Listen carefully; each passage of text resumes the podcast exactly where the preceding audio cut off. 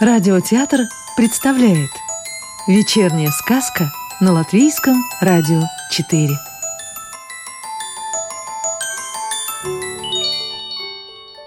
Площадь Ливов и прадед Альберт.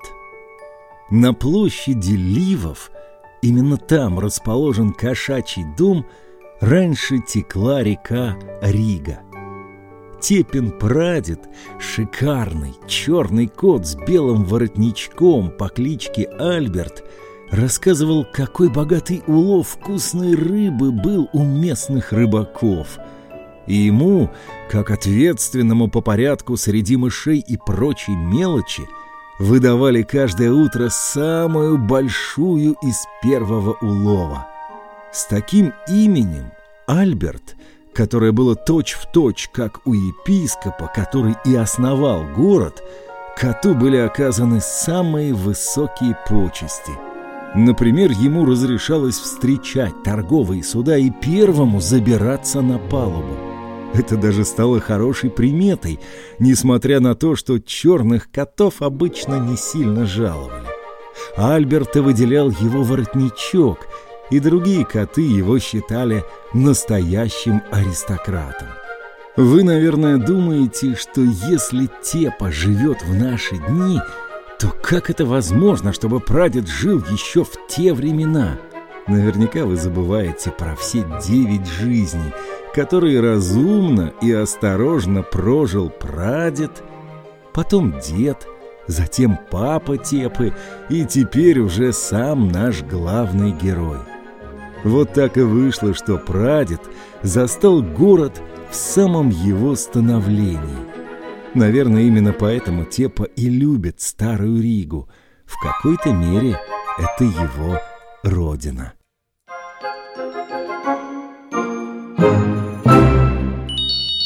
Пороховая башня Тепин чердак, в котором он живет, находится не где-то там, а в пороховой башне, той самой, что охраняла в средневековые времена город севера. Раз уж это единственный элемент системы укрепления города тех времен, а те послужат на защите своих собратьев, то лучшего места для себя он не нашел. Да и семья его спокон веков проживала именно там.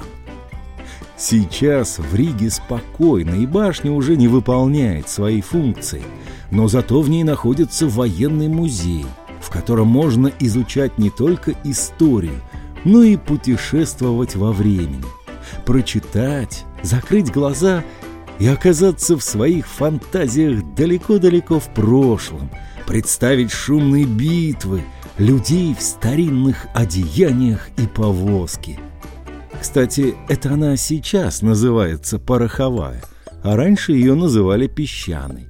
Вы только не подумайте, что она была сделана из песка.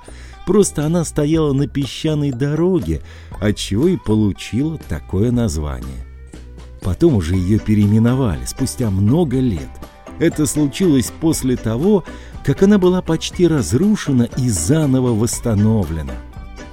Поговаривают, что это случилось во время боевых действий шведско-польской войны. Это было в 1621 году, в общем, очень давно. На пороховую башню не раз нападали, и так до наших дней в ней сохранились настоящие боевые ядра, парочка с одной и несколько с другой стороны. Какое-то время башня была заброшена людьми, и ее захватили голуби. Тепиной семье даже пришлось на время съехать, так много их там было. Пока в 1892 году там не появились новые ответственные лица. Это были студенты из Рижского политехникума.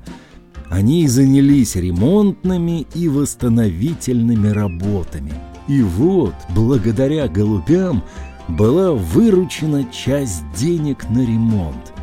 Нет, они не специально в этом приняли участие.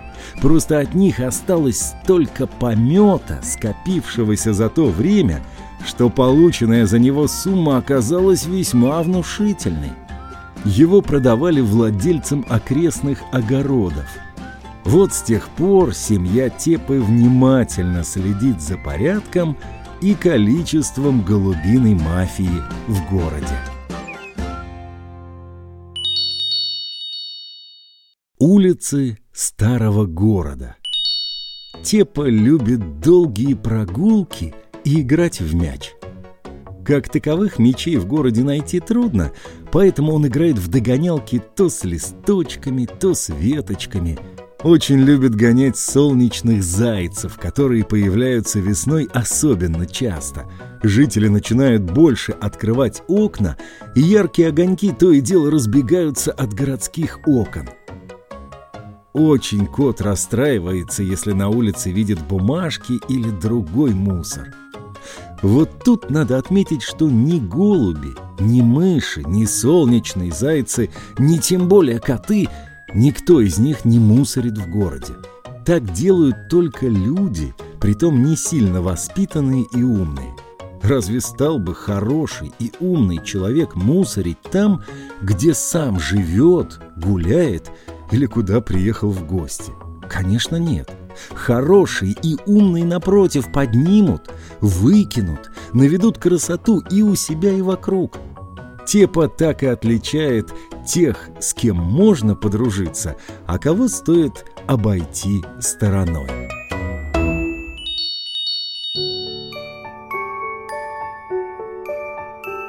Сказку читал актер Анатолий Фечин.